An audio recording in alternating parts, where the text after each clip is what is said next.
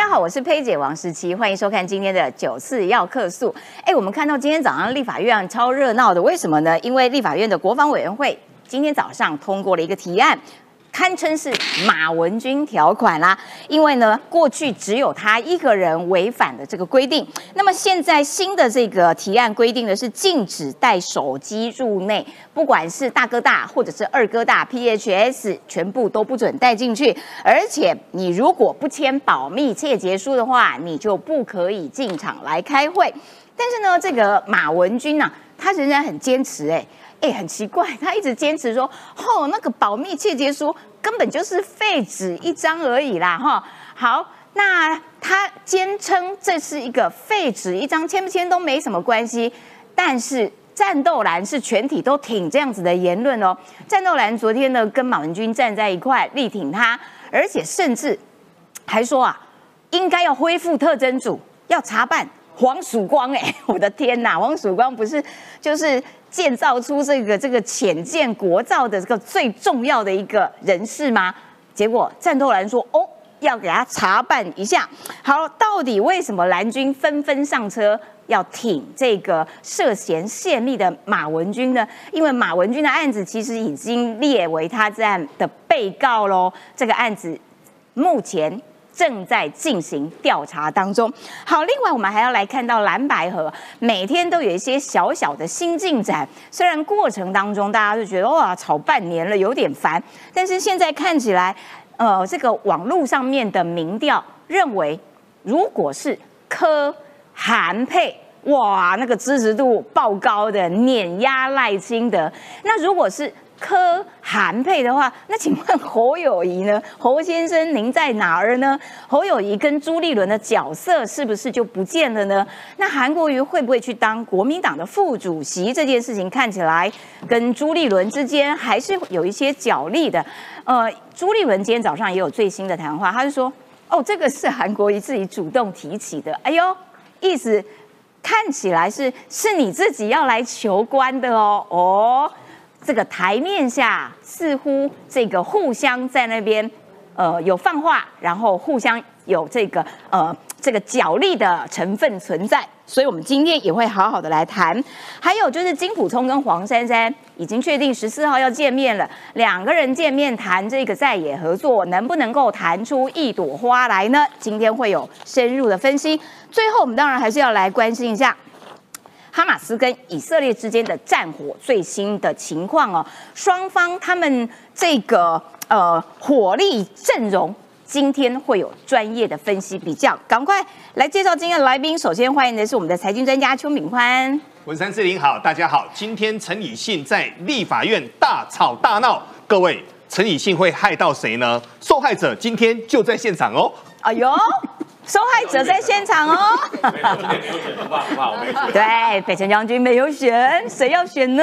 好，再来欢迎的是台北市议员严若芳。嗨，志英姐好，大家好。再来是欢迎北辰将军桃园市议员。志基好，大家好。今年我没有选，所以我不怕。好，那今年有选可能会被害到的，欢迎新北市议员叶元慈。最近都在追那个停电的议题。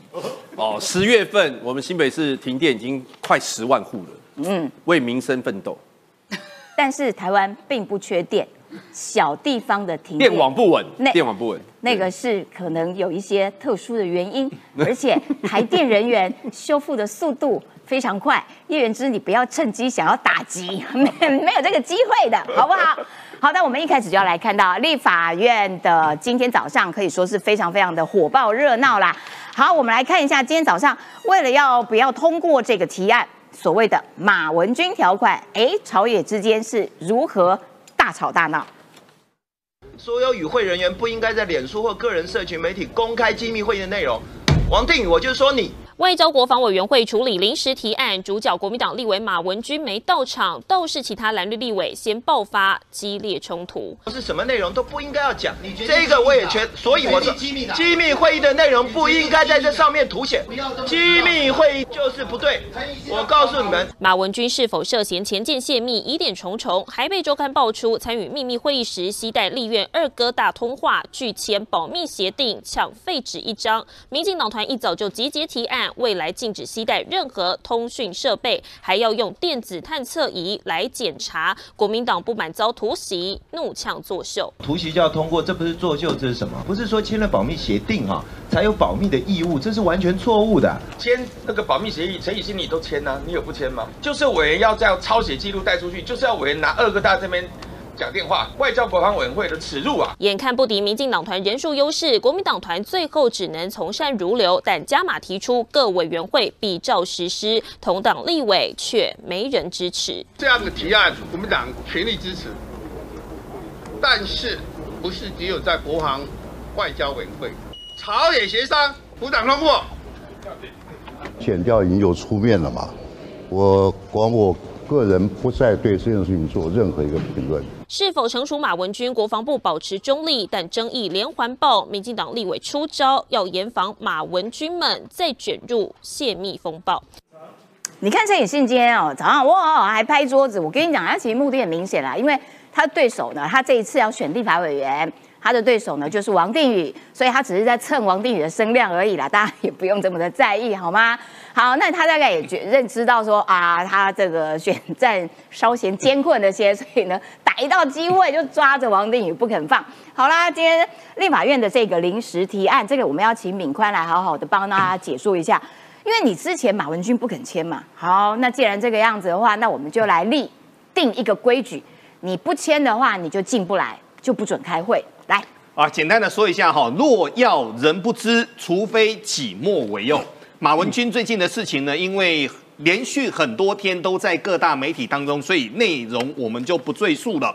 那马文君呢，到底在南投未来南投人会怎么去投他这张票？南投人心中各自有定见，但马文君的整个联谊的效应已经扩散出去了。为什么联谊效应扩散出去了呢？目前就国民党当中，很多人是人人自危。为什么呢？因为这个叫被流弹给打到。我们就来说，现在呢，战场一最明显的，王定宇跟陈以信这一次呢，在仁德。归仁、龙旗这一区呢，可以说是大打出手。那上一次因为陈以信他身为哈佛帮，又是马英九的一个学弟，所以他是挂不分区。这次不分区没有人连挂两届的了，所以他这次就披挂上阵了。我个人在猜他的立委的一个生命应该是差不多了，所以今天就拍桌子，我拍的非常非常凶哦。但想不到后面曾明忠的一个加码演出，让大家有点眼镜都掉了。我们现在说立委王定宇的说法哈。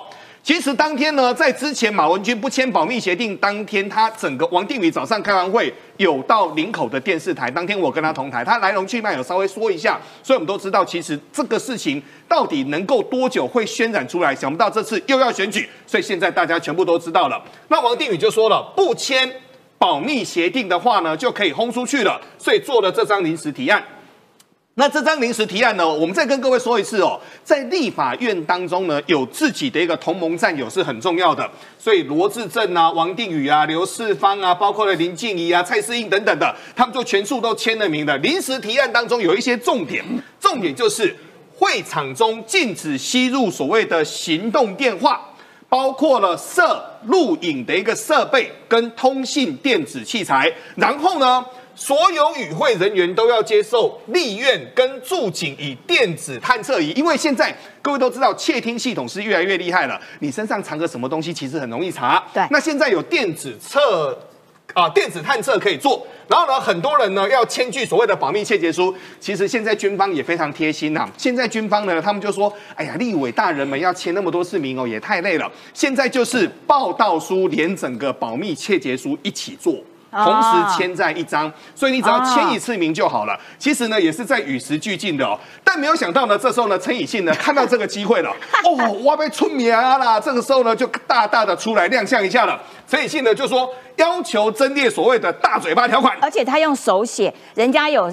三点，他自己用手写加入第四点，大嘴巴，嘿，不可以在脸书或个人的一个社团或媒介当中去谈论到所谓的秘密会议。各位，这句话其实是多写的，因为你身为立委，你是整个国家的一个要员，本来你就要去出，就是这件事情本来就要知道就对了嘛。然后呢，后面呢，就是刚才其实镜头你都看到了，双方就慢慢弄弄了一通。但现在重点来了，马文君，马文君的这件事情有两个层面哦。我们先从马文君这个地方先来谈。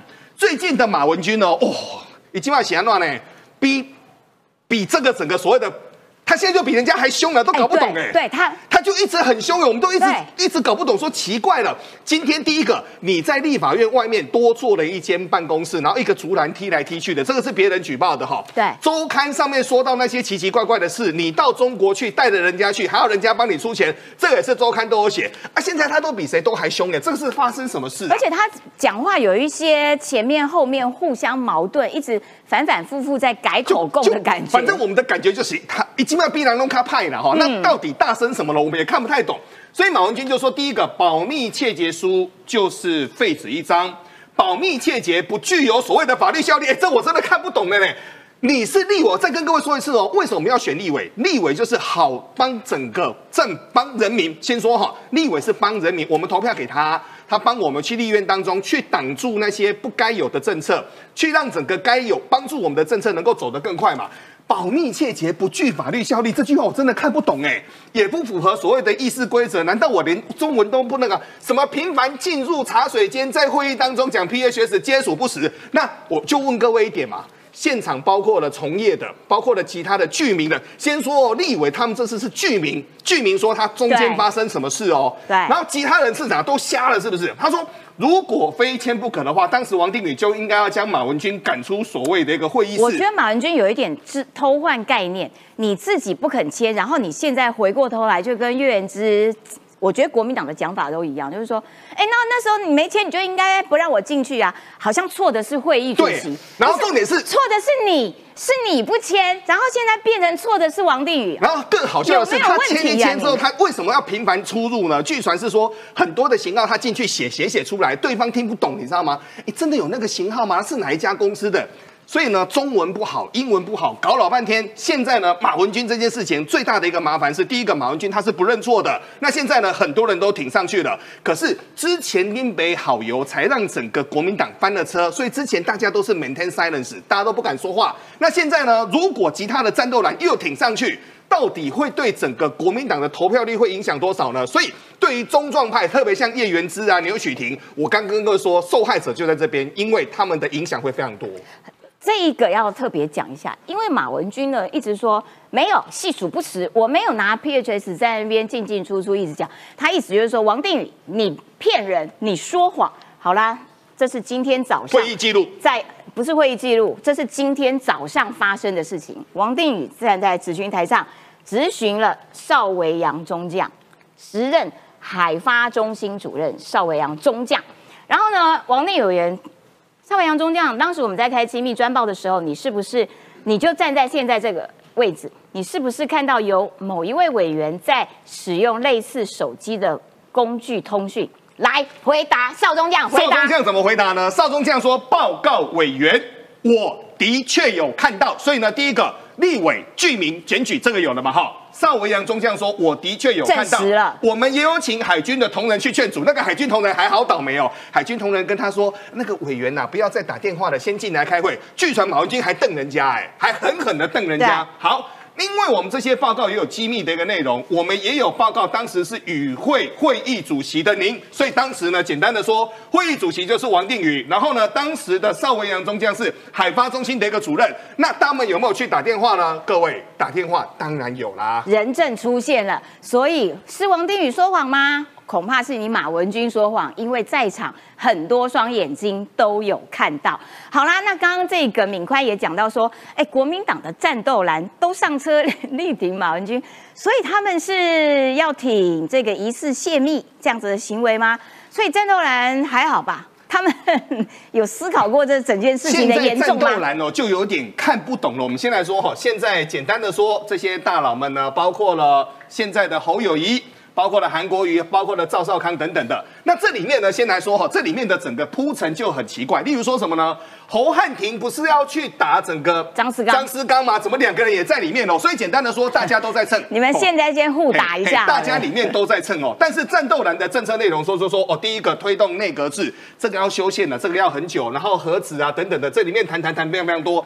但现在重点来了，现在问题最大最大的一个重点是共共共公家追。你原始的一个根源，你有办法解决吗？目前是没有办法解决的。而目前呢，战斗蓝为什么会突然间在一起呢？我们现在谈哦，他们要力挺马文君，先说哦，力挺马文君要奋战到底。然后呢，马文君就说：“我是最近声名大噪的马文君，我绝对不会被打倒。”他说他被打倒的话，就是台湾没有公理正义。他把自己。抬高到公理正义耶！我们简单的说明一下哈，之前林北好游的时候，他至少那个来龙去脉还谈得很清楚，想不到后面是自导自演。如果这次马文君真的中间被推倒的话，我要跟各位说，整个国民党，特别是泛蓝的青壮派，会全部。一江春水向东流，这个是非常大的一个代价。但目前呢，他们已经堵上去了。现在听跟各位说哦，上车你可以选择下车，上去了何止浅见，上去了浅见，浅见的门一关到海里面去，出不来了。这些人现在全部手印都压上去了，情况会怎么样呢？我说这些人现在会不会上错浅见，状况会非常的危险好的，非常谢谢敏宽。接下来我要请教一下北辰将军，因为我觉得这个照片哦，有蛮多重点可以讲的啦。除了刚敏宽讲到说，哎，这个侯汉廷跟张思刚不是要互打吗？然后你看，哦，赵康为首的战斗蓝，他请了侯友谊，请了韩国瑜、郝龙斌，可是也没有朱立伦的身影哈。那是不是朱立伦跟赵康实在是太不好了，所以也被排除在外？然后呢，他们提出了八个政策草案，和一二三要演绎，和四也要评估重启啦，恢复特征，而且他们要抓谁？他们要抓黄曙光跟郭喜，哎，黄曙光哎，是一身推一手推升这个浅见的人哎，他要把他抓起来了。然后什么诈欺诈欺犯重判呐，然后死刑三三个月内全部杀光，我我的天呐，真的是超恐怖的。然后呢，这个这个。呃，军事方面就是说把那个一起降降为降回四个月啦，等等的，然后批发克刚啊什么等等，然后两岸要到处广设这个互相的联络办事处。我的天呐，北将军，你要不要评论一下？第一个，他力挺马文君，这是出于什么样子的奇怪的念头？第二个，他要抓黄曙光，他要查办黄曙光，哎，然后他要把这个一起又缩短为四个月，那这些东西，然后这个。有这个死刑犯，除少数有疑虑的，三个月内全部杀光。哎，我好猛哦，他好猛哦，他怎么敢呢？这八 这八项决议哦，我不知道是赵少康先生本人说的，还是还是大家决议好的。如果是赵少康先生本人说的，那就算了；如果是这些战斗蓝统一决议的，那事情大条了。我首先讲这一票人，按照郭台铭的待遇标准，这些人都要被党纪处分。因为里面有一个不是国民党的人参选了立委，啊，那却同台，对，那这要不统计处分呢？啊，对吼，对不对？侯汉廷已经宣布要参选对。立委喽，对，他的对手叫张思刚哦，对，那两个人居然同台，嗯，那如果这个事情不用处分，那去帮郭台铭站台，去跟郭台铭同台，去跟侯友谊，呃，就跟这个柯文哲同台，何罪之有？嗯，对，这已经破例了嘛，这已经破例了。如果要党纪处分，这一票人全部要党纪处分，嗯。对不对？然后张思刚可以提出检举，我检举，党内怎么可以帮非国民党提名的人站台？有道理。对，这点全部都要被检举。好，这是这是这个，所以怪不得朱立伦不去，怪不得朱立伦不去。你果然有主席泱泱之风啊，那个高度，我早就看出问题来了。你们找非国民党提名人一起来搞一个战斗栏，根本就是要颠覆本党、分化本党，所以本本主席不去，朱立伦在。哦，那其他人要处分。第二个哈，提出这八项问题，我讲第一个哈，我我我先讲他整个大的方向，就是我笑你民进党不敢做啦，啊，对不对？他以前最想讲个，你不是要台独啊、立法啊、修宪啊，那这个老梗用完了，大家已经不用了，你知道吗？所以该怎么办？死刑犯现在就给他枪决光光，全部把他把他那那马英九当总统也没有这样做啊，嗯，马英九当总统没有这样，难难道马英九八年都是在鬼混吗？对啊，马英九没有做，你叫现在民党政府做好啊？那侯友谊就宣誓啊。我选上总统之后，所有死刑犯三天之内枪决完毕。侯 侯友谊要不要宣誓？三天，对，就猛三天，对不对？那三天哦，我告诉大家，所有枪决的靶场全部刻满，我侯友谊亲自行刑。哇塞，哇，够猛吧？也也对啦，因为他警察故事嘛。对，柯文哲，你要跟我比这个辩论，对不对？我来跟你比枪决，看谁枪决的速度快。我侯友有本事，你侯友敢不敢讲？侯友在旁边冷笑而已。第二个哈，还有一点我觉得很好笑，太他就是要恐怖了啦恢复这个所谓的大中国式的教育啦。哈，对，这侯友有呼应哦。对侯友谊说对，对，我要恢复礼义廉耻的教育。对也就是说，我们现在教育学生是无义、无廉、无耻嘛？对，现在是无耻的教育吗？对，我看来不是吧？谁在绕跑啊？对啊，你自己绕跑，好意思讲礼义廉对耻？，谁在升旗的时候，明明是市长要用市民的角色在下面升旗。啊哎呀，不要这样讲了。其实现在每一个小朋友，每一个义务教育的学生，都是礼义廉耻，谁无义，谁无廉，谁无耻，我觉得大家很清楚，所以嗯提出来是一个非常好笑。另外一点，我觉得最让我无法接受的，就是他把疫情恢复四个月，啊，对，这只是这只是其中一项哦，它里面有一项讲什么？基层的自愿役的军事官一人加两万。对，我告诉你，以后二兵的钱比连长多，哇。哎，连长的钱比营长多，哇。哎，官当的越大，钱越少，哇，真的啊。现在的义务役的士兵到了上兵以后，大概一个月五万块左右，嗯，加两万变七万，哇，比上校还多了。哇，那嗯，那个小兵都经常讲，报告指挥官，你有下摇摆啦。啊，我薪水比你多对对啦，你才拿七万块，你被背满拿嘛？那所有的上上校都说我拔接了啊啊，我宁可来当兵啦，又不用负责任，又不用召回，又不用批公文，我就可以领的比旅长还要多。薪水还比较高，所以这叫做什么？你知道？这叫军盲在建议军事政策。嗯，基层怎么区分？怎么区分？士官长算不算基层？对不对？嗯然后嗯连长算不算基层？嗯好，如果连长都算，连长加两万，我告诉你，他的薪水直逼少将啊！你不要以为少将的钱比旅长比连长少多少，连长本来就也占加级，而少将没有，嗯，所以他没有差多少。所以大家不要这样乱搞，不要这样乱建议，这样建议会破坏整个军制跟领导统一的系统。而且他要查办黄曙光这件事情，难道不会对于很多军方觉得你在搞什么？你为什么要在哎要我们搞我们长官呢？我们军人讲求的是三信心，相信长官相信部署，相信自己。嗯，你现在是要求所有退伍的基层的这些退伍军的军人去质疑退伍的上将，这上将一定有问题，我们要嗯向他宣战，我们要告他。黄复兴要不要跳出来讲句话？黄复兴全都是退伍军人呢、对对不对？如果你们退伍军人都不相信自己退伍军人了，黄复兴可以解散。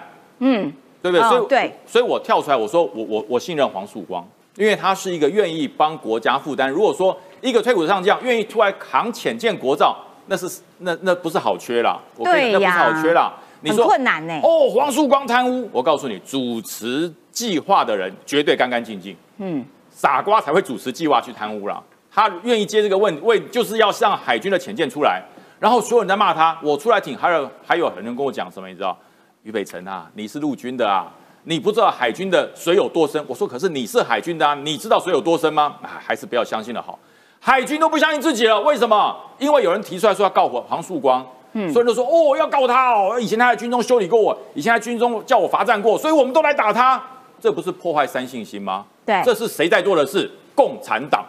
他在内部里面挑起互相对立斗争，共产党当年国共内战就是这样子分化了我们国军的。我告诉你，你们旅长很坏。我告诉你，那将军很坏哦，他的女儿都送到国外去念书了。我告诉你，他贪很多啊。等到要开始打仗的时候，那小兵的枪不是向前打，都是向后对准他的长官。子弹都从背后来。对，这就是破坏三信心的结果。所以战斗蓝其实都是整个抄袭共产党的手法，在台湾内部搞事。战斗蓝，你看，你看，他们穿的是蓝的，他的背景是红的，看到没有？那背景是红的，他当然是要 青出于蓝，要胜于红啊，要胜于红啊。嗯他当然是要用共产党的方式来斗倒这些政治上的异己。可是你要想到一件事，我们现在是民主社会，对，我们现在是靠选票，靠所有的对于国家的热爱来获得选票，而不是靠手段、靠分化，把军人分为中阶、低阶、高阶，再把所有的官阶分为总长、一般的士兵，叫士兵去斗总长，叫士兵去斗上将。那这个军队还能打仗吗？对不能打仗以后谁最高兴？解放军。解放军最高他都不用这，什么造潜艇，也不用造潜舰了，他直接搭民航机过来就好了啦。他就只要坐在那边等你们自己内乱，这样就好了。这就是帮中国做了多少功德啊！功德无量，习近平感谢你。对，习近平，感谢你哈，功在共产党，好不好？战斗蓝，所以这一个整个手段，其实你看的似曾相识，因为共产党就是用这一招的，而且他那边讲说要查办黄曙光，事实上黄珊珊也有出来讲，黄珊说他们家十二个都是这个呃军人。好，然后呢，每一个都清清白白。他哥哥黄曙光也是，而且其实黄曙光早就已经被查过了，甚至连黄珊珊自己的账户全部都被清过一遍，因为黄曙光做浅见，然后就面临这样子的这个这个拉扯的扯后腿的这个力道，看的真的还蛮让人觉得难过的。好，另外国民党内部的部分，因为我们刚刚看到说，哎，这个战斗蓝，哎，请了这个韩国瑜，那韩国瑜跟侯友谊还有这个赵少康之间，他们昨天的互动，其实呃文章也蛮多的啦，也蛮值得这个讲的。好，那特别我们要先来看看，就是说韩国瑜昨天在出席这一场战斗蓝的聚会的时候，他其实有致辞。但是他致辞的内容，很多人觉得，哎，你这样子有点尴尬，因为他在大骂，他有骂国民党，失望透了，失望透了啊，没出息，而且根本不能战，不能斗。我来听听看他怎么讲的。江湖三把刀：烟珠刀、槟榔刀、剃头刀。立法委员也有三把刀：咨询的刀、法律的审查的刀、预算审查的刀。所以我们看到很多民意代表进去，第一个就是为民喉舌，这个就是立法委员咨询的道。反过来，立法委员看到民众的苦难、国家的危险，不讲出话来，你为民喉舌四个字就不及格。海内海外对国民党都是充满了失望，大家都认为国民党怎么这么软，这么没有用，这么没有出息，什么事情都不敢勇敢的大声讲出来，所以期待战斗蓝。能够擦亮国民党这个招牌，很多国民党党员现在垂头丧气，大家意志上非常消沉。我们国民党党员一定要做到一不偷二不抢，打造光荣国民党。各级民意代表要做到不贪污、不腐败，心中充满对人民的爱。哎，我觉得韩国瑜真的很强。就是他梗很多，他真的很会演讲致辞。他只要一出现，所有的聚光灯都在他身上。旁边明明有一个总统候选人，国民党提名的侯友谊，哇，完全暗淡无光，有没有？你什么是烟珠刀啊？我也不知道烟珠刀到底跟平常的刀有什么不一样。总之就是说，韩国瑜在国民党里面仍然是占有一席之地啦，哦，很重量级，有没有？所以呢，你看中时新闻网就做了一个网络上面的民调。韩国瑜二零二四最适合什么样的位置？结果呢，有当大家队的在呃当汤科诶国民党副主席的柯文哲的副手退休的韩先生。结果你知道这个民调一出来，哎，压倒性胜利，大家都觉得当柯文哲副手帮他赢得总统大选六十五趴哎，所以韩国瑜跟柯文哲搭这件事情。是蛮多民意去支持的哦，而且那个制度恐怕可以碾压赖清德哦。好，那韩国瑜能不能够让韩粉转挺侯呢？结果有一点七万人去投，是因为韩粉也将回归哈，应该是可以帮助侯的民调提升。哎，只有三三成，只有三十趴呢，认为不会。韩国瑜也跟柯有交情，韩粉自由主见，六十四趴哎哎，所以。挺柯韩的比例真的是还蛮高的哦，而且韩粉能不能够回头去支持侯友谊，看起来数量上面是比较少一点，所以这个要请教一下原之啦。国民党有没有可能变成柯韩配？那侯友谊呢？侯友谊怎么办？就默默退下，就是不好意思，白走这一招哈，我走错路了。我先告辞，这样吗？啊，柯韩配，我觉得不，我我个人觉得不太可能啊。现在，可民意很支持呢。那个是网络投票啦，所以 这个就参考，它不是科学一般的民调。但现在的关键应该是说，蓝白两边已经说要谈了嘛。我本来以为两边都在过招较劲嘛，就是说我丢一些东西出来，你也丢一些东西出来，然后如果到时候没有促成的话，我说我要和，是你不接受我的条件，所以责任不在我。一开始之前大家的解读都是这样嘛，可是现在已经。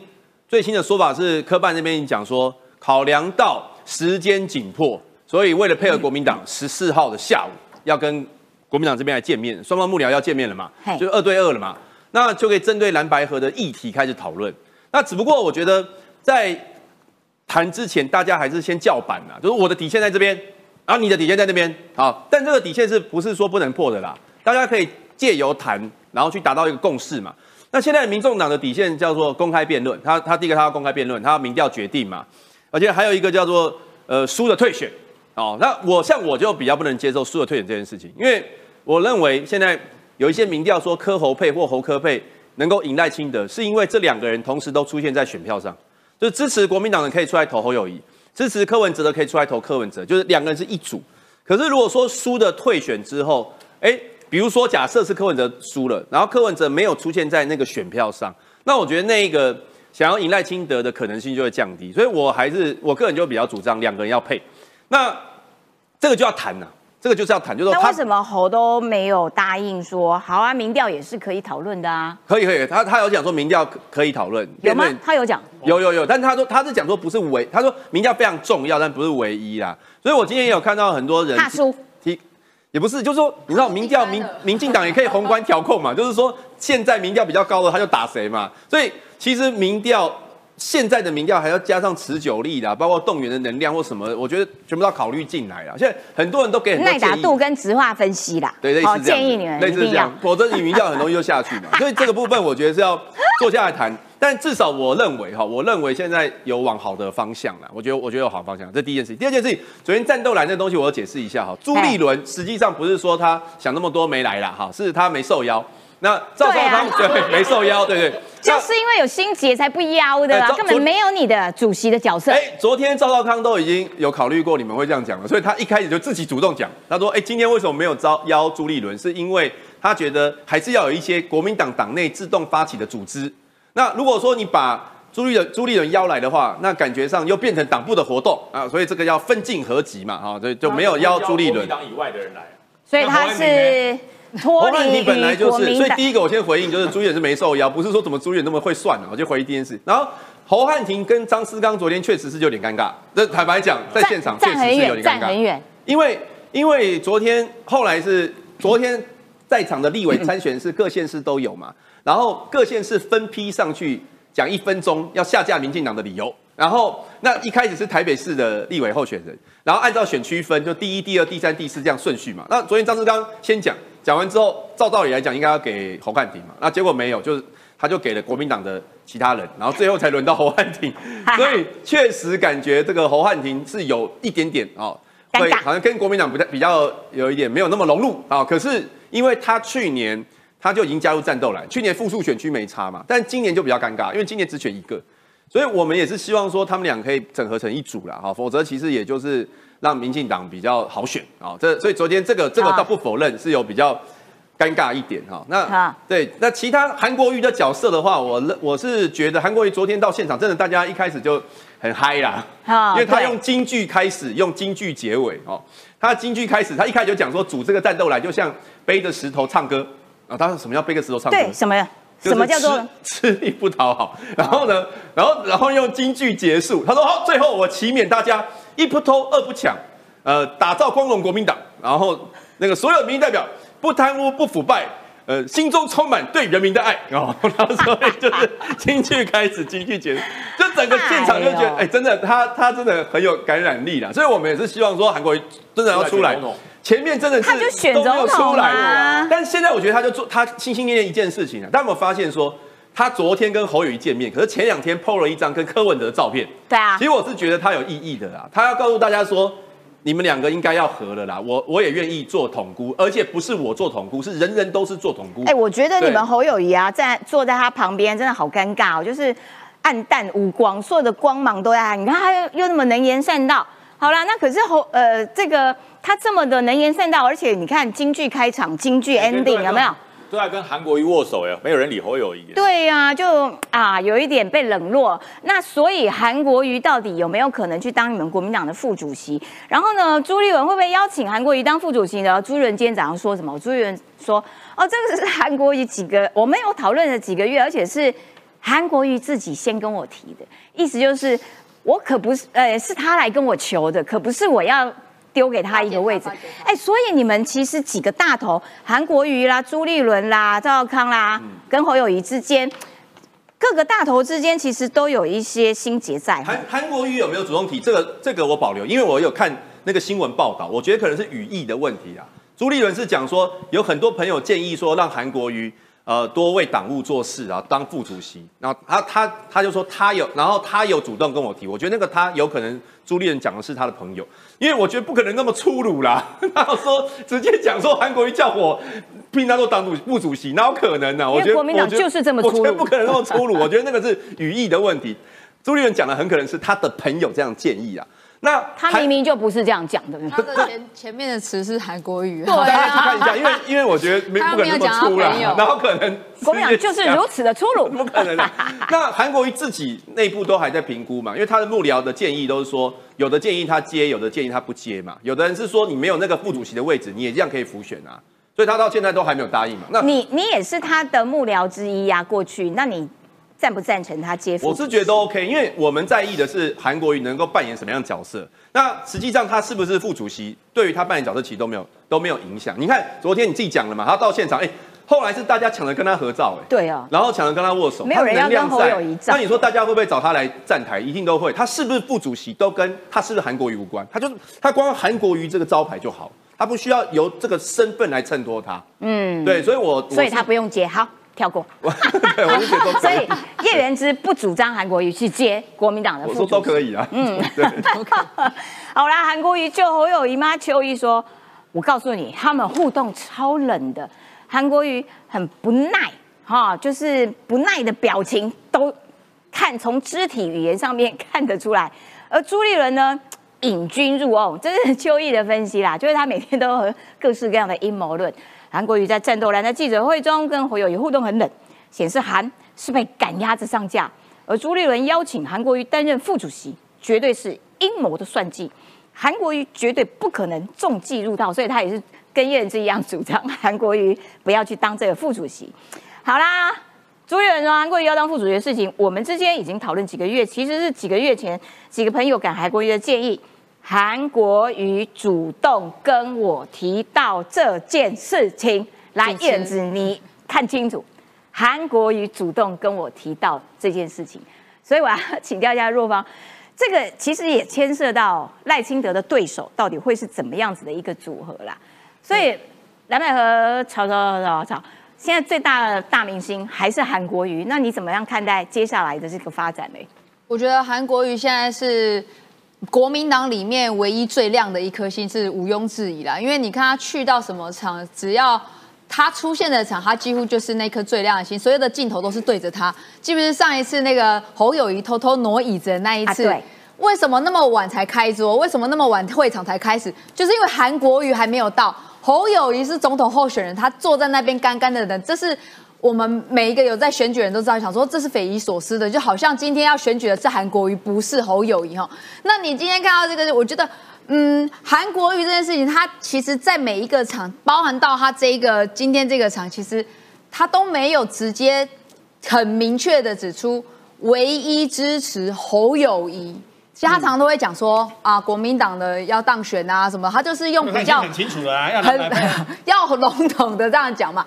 那我觉得可那个再跳到朱立伦这一块呢，这个朱立伦这一块，其实我个人自己是觉得啦，他主动讲说韩国瑜主动跟我提这件事情呢，其实我觉得是要把韩国瑜塑造成一个，就是他今天会出来，其实他是因为为了要某一个位置，他后面才会愿意要出来，譬如说。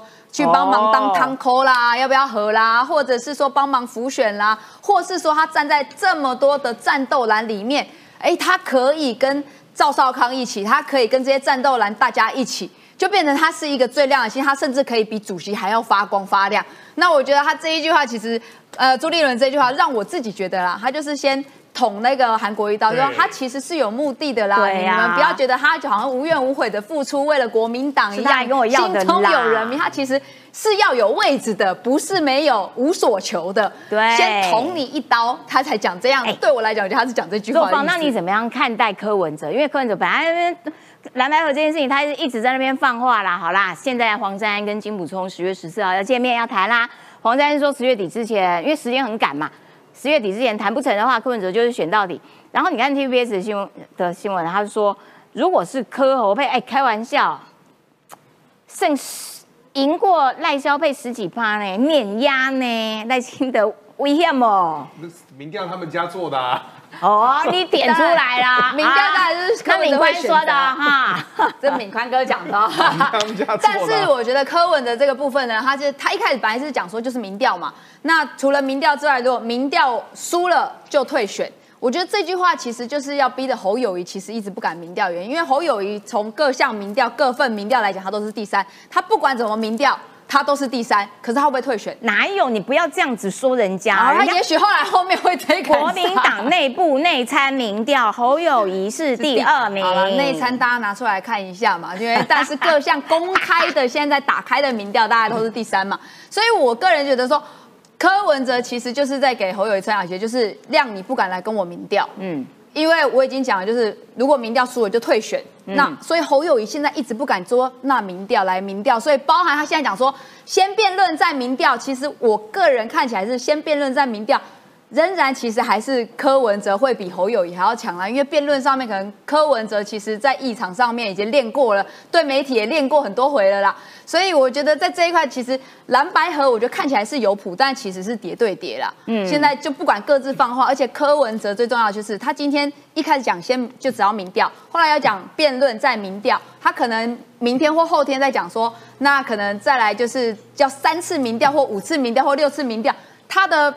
他的那个每一个没有一个完整的一个标准啦，他每天翻来翻去翻来翻去十五不一样啦，没有错啦。敏宽要补充，快速一分钟，快速的补充好了哈。第一个简单的说，最近呢，其实呢还好这边还敢做蓝白河哦，其他的台都不敢做了。为什么？没收视率，大家听到耳朵都长茧了，都烂掉了。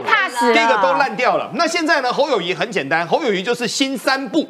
什么叫新三步呢？一，我不当副的。二，我不要辩论；第三，我也不民调。所以呢，他就先把这个大山堵在这边了。那这时候呢，柯文哲配那个世界城市发展交流协会，各位老大是谁？老大是民众党的秘书长，叫谢立功开的啊。这个不是他们家的民调，各位是什么？刚才还要把罪名赌给我，我说没关系，那我就讲嘛，那谢立功办的啊。那谢立功办的啊，所以简单的说，十四号很精彩，为什么呢？两个主战派先来谈。那现在呢，大家都不想和，你觉你真的觉得他们想和吗？所以呢，也一直戏，一直演，一直演。但其实呢，很多的观众连看都不想看。所以最近呢，只要谈到蓝蓝白河，收视率是烂的要死。我跟你讲，我也是怕死了。我每次谈到蓝白河的时候，说啊，我们赶快尽快结束这个话题。来，我们赶快 看下一个话题。哎，下一个话题你知道吗？我觉得蛮有趣的。为什么？是因为我昨天在。呃，我主持的另外一个节目当中访问陈时中，那其其中当然会谈到港湖区啦。那陈时中怎么讲？陈时中就他就是一个很踏实的人，他就说呢，如果是个人，自然会有个人的选择啊。但是因为高嘉瑜现在是党民进党提名的嘛，所以呢，他作为一个台北市竞选的主委，他当然会听高嘉瑜。好，陈时中呢？他是说高嘉瑜这次选，当然感受到还是自己人比较可靠。如果是个人的话，我个人自然有个人的选择。我既然接了这个靳总的主委，每位立委就是我浮选的重心。吴兴代因为跟陈时中蛮有交情的，陈时中说他很优秀啦。呃，他接了主委之后，自己就分得很清楚，不宜再参加他的活动。所以后来陈时中就再也没有去吴兴代办的活动了。然后呢，这个。这一次高嘉瑜呢倒是蛮乖的，没有站在赖清德旁边挤眉弄眼。他过去在姚文智旁边挤眉弄眼，站陈时中旁边也在挤眉弄眼。现在知道怕了之后呢，站在赖清德旁边乖的像什么东西一样嘞。但是赖清德呃在这个造呃造呃帮小鸡们浮选的造势场上面介绍高嘉瑜就一句话带过，然后呢台下然后掌声稀稀落落，一转头。介绍苗博雅的时候，哇，台下啪啪啪啪啪啪啪，哟吼哟吼这样子，就这个大小声真的差很多。这个没有办法，我要请民进党的若芳来分析一下。其实我觉得那个陈时中讲了很多的话，其实我觉得党的那个北山将军在在偷笑，你答案 对，你等一下也要讲。我觉得应该说党的一体作战本来就是。他今天陈时中接了竞选总部的主委嘛，他就会去辅选嘛，还有党，我们还有党纪的这个部分嘛。但是我觉得另外一个层面，他后面讲说，如果个人的话，我个人自然有个人的选择哈。我觉得下一句应该就是说，那高嘉宇其实就是修行在个人。嗯哦，那你就要看说，哎，那你的选民要不要支持你，或者是在这一个场，其实是很明显的，赖清德副总统去了这一场，其实就很明显，就是民进党的支持者到底有没有支持高嘉瑜？那我我觉得这个部分呢，其实像高嘉瑜之前有道歉，那选民接不接受？港湖的民众你觉得接不接受？挽回得了民进党支持者的心吗？高嘉瑜，就我自己在选区上面遇到的，其实有一点困难，有一点点的困难。那区跟他很近对啊，我没有，我们是中山大同，中间还有隔了士林北投内湖南港。原来，有一个部分那个中山跟内湖有连啊但是呃，听起来大家对于他的成见还是有一点的深。可我觉得这是高嘉瑜委员，他还是要在这最后的这九十几天，他要努力再去冲刺的一个地方。要不然，我觉得在这样的沙卡多的情况下，真的很容易会让呃林佑宪国民党的立委这样子就去拿走这个原本我们拥有的这个席次啊。所以嗯嘉瑜委员加油，我们只能帮你加油，因为民主就是一票一票选民自己决定。我觉得这个民进党支持者蛮可爱的，就是介绍到苗博雅的时候呢，苗博雅其实不是民进党，他只是对这个民主大联盟的成员之一哇！可是民民进党的支持者给阿苗的这个欢呼声、掌声热烈到不行。这个北森将军一直在偷笑，然后 要不要谈一下民进党的这个选区？看起来这个有点困难处理哈、其实两个都认识了，嗯，那个高嘉瑜跟吴欣岱医师我都认识，这两个都算蛮熟的。可是我跟大家讲哦，跟谁熟去帮谁助选，你永远骗不了选民的眼睛跟内心的支持。我觉得这是很实在的。呃，高嘉瑜的心情我很了解了，他站在民进党的台上，内心的那种煎熬，我我觉得蛮辛苦的。对，就像你叫我现在重新回到国民党的全代会，我告诉你，哇我的内心也是煎熬啊。对，对，那下面一定有大概三分之二以上的人会给你比倒站。觉得还是站哪一个台？对对对，我觉得哈，我其实我觉得呃，人走出来以后，你要针对你的言行跟你的理念负责。如果你的理念你是要走你的路线，你就走到底，嗯，不要摇摇摆摆，对因为一摇摆，你的信念被人家怀疑。对，对，那你说呃，这个吴兴代跟这个高嘉瑜两个人，两个人出来选，谁会赢？我告诉你，李彦秀会赢啊！我直接讲李彦秀会赢。可是我问了很多民进党的基层朋友，他说，就算李彦秀赢，我们也要教训高嘉瑜。这这是我听到的很震撼的一点。嗯，而吴兴代他愿意出来这一场，他自己很明白，这是一场选不赢的选举，可是他为他的信念出来继续走。嗯，所以我觉得，如果昨天那一场站上来是吴兴代，掌声会比高嘉瑜多。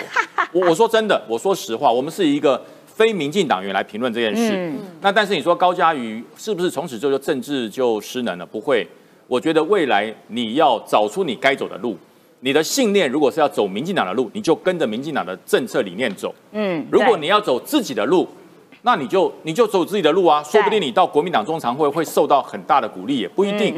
对，所以我才说每一个人哈、从政以后要对你的理念负责，你的理念跟你的方向会影响选民对你的支持度。所以说，人多的地方你就知道你做的方向是对的，可是说不定你不是错的啦，是你进错了场而已。嗯，就是说你自己走的路线，其实不要摇摇摆摆哈，一下跳东，一下跳西，因为选民的眼睛其实都分辨得出来啦。好。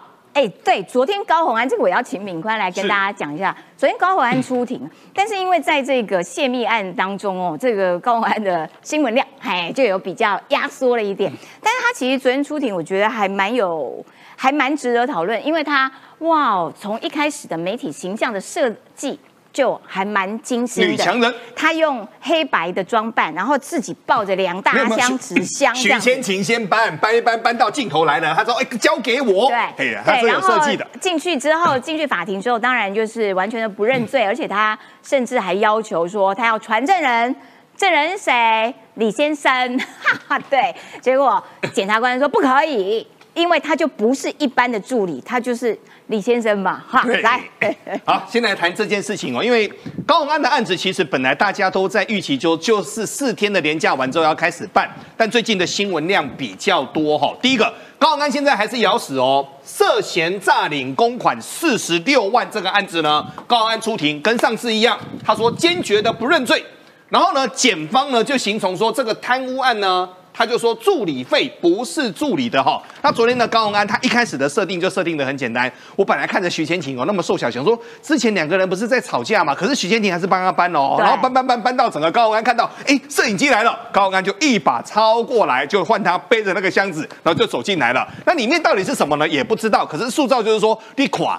这个跟低潮很满的意思一样嘛，我的内容很多哦，他就说了，准备充分然后对然后高安出一进来他就说了，第一个他没有犯罪的意图。他也没有犯罪的行为，他的团队每天都认真的一个工作。然后简单的说，后面结尾就看单呢，啊，就之前那个立委怎么做啊，我就接收他的办公室，我还谢谢他的一个沙发。那我们简单的说就是萧规曹随了。所以呢，现在第一个理由都往上推了，推出去，然后再来。高永安他的四大论述呢，他就说了，他就说整个检方完全都是错误的哦。好，检方完全都是错误的，所以呢，目前来看的话呢，第一个高永安这个案子呢，目前还有的打，但现在呢，大家在期待的反而是另外一件事情，为什么呢？十二月。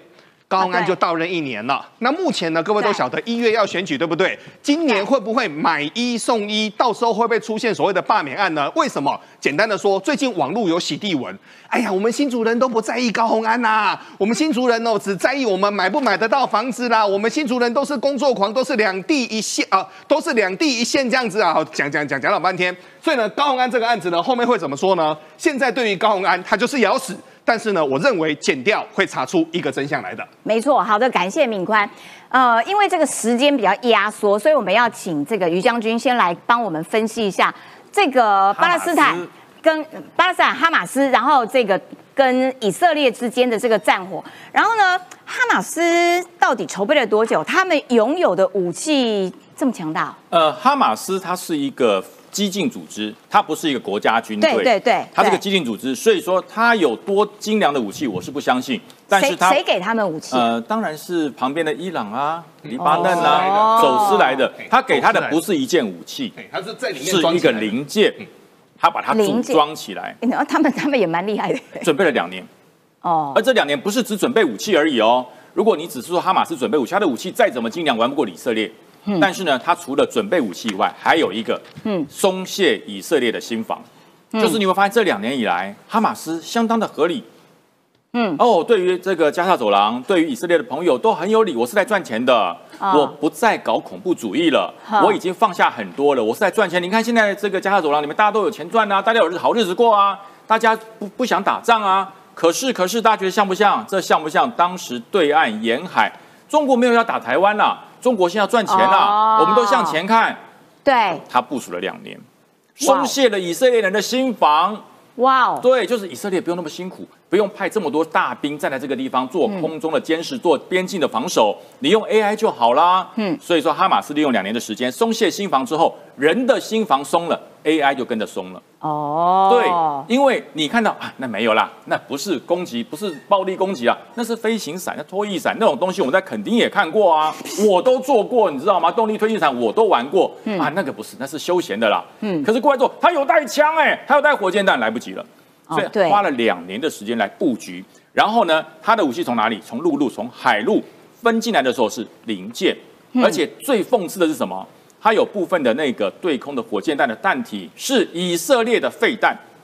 啊，以色列因为有很多的军火经过了过期，因为销毁很麻烦，他就交给了其他的国家来做销毁哈。这些国家说销毁太浪费了，转而转而就到了哈马斯手里面来了。哇塞，他用以色列的废弹换了他的弹头，跟用你的皮蛋打你，打你自己。哦天哪！所以这很可恶。对那就是以色列知不知道？以色列心想废弹嘛，哈马斯最近好像两年内都很乖啊。好了，给他处理好了，就透过了很多的关系，变成他在处理。哇真的他处理是就把他狸猫换太子变飞，变成哎，真的是不能轻敌耶。对，这就是松懈。所以说两年的时间哦，你看他收集了以色列的未爆弹跟废弹来使用，嗯，这多可怕！所以说耶路撒冷公共的研究中心就讲说哦，哈马斯现在可以自主制造大部分的武器，这些武器很多的原料都是来自于以色列的废弹，嗯。还有周边国家不要的飞弹。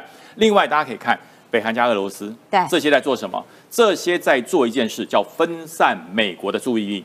嗯。你美国把印太搞得这么强固，我们北韩怎么办呢、俄罗斯怎么玩呢、还有嘞，中国怎么玩呢、哦对，对他们是一路的，一路的，所以把美国的注意力分散到这个这个加沙走廊让你看看以色列这个地方也麻烦了。所以你看这个飞弹，这个单兵的飞弹，哎，就被人家发现了，这是遏制的啊，嗯，这是遏制的啊。所以说以色列、伊朗、北韩加俄罗斯，我告诉你，还漏掉一个中国了，对啦，中国也在搞，所以大家可以看可。是以美国又要提供以色列什么？因为以色列我们的印象都是，哎，他很强哎，他不是有那个什么？铁穹，对对，整个防护罩非常厉害。但是我告诉大家，你想想看，经过一次饱和攻击，五千枚火箭弹啪过去，它的铁穹飞弹一下拦下了百分之九十，它的消耗很大。哦所以以色列打算做一件事，嗯我不是两天就要打趴你，嗯我要一个礼拜让你非常痛苦。所以美国说好，我给你自己会做铁穹飞弹的弹体，嗯我给你精准导引以色列的，后面的推进尾翼以色列的，我弹体给你，因为他突然间要造这么多铁胸飞弹的弹体做不出来，对所以美国就派了一架运输机整批运过去，嗯，所以以色列说我的资源到，所以你不要认为它的资源只是整批飞弹哦，它是弹体。所以我说这个国防工业的重要性就在于你可以迅速的拿到原料，迅速的完成组装，完成战备的接手。我们现在正在做这个事啊，所以为什么我们要搞海鲲号？为什么要搞国机国舰自制？就是这样。战争的时候，我们拿到的是原料，不是整个武器，所以对动作会快。然后呢，产生自制能力，可以主动的控制我们战争的进行。所以你看，美国的福特号来了，我告诉你，一台还不够再加一艘啊！哈，再加一艘两艘两艘航母，哦那是两个航母战斗群过去了。告诉你什么？告诉你，以色列现在它并不孤单，嗯美国的武力也不是被印太战略整个锁住了。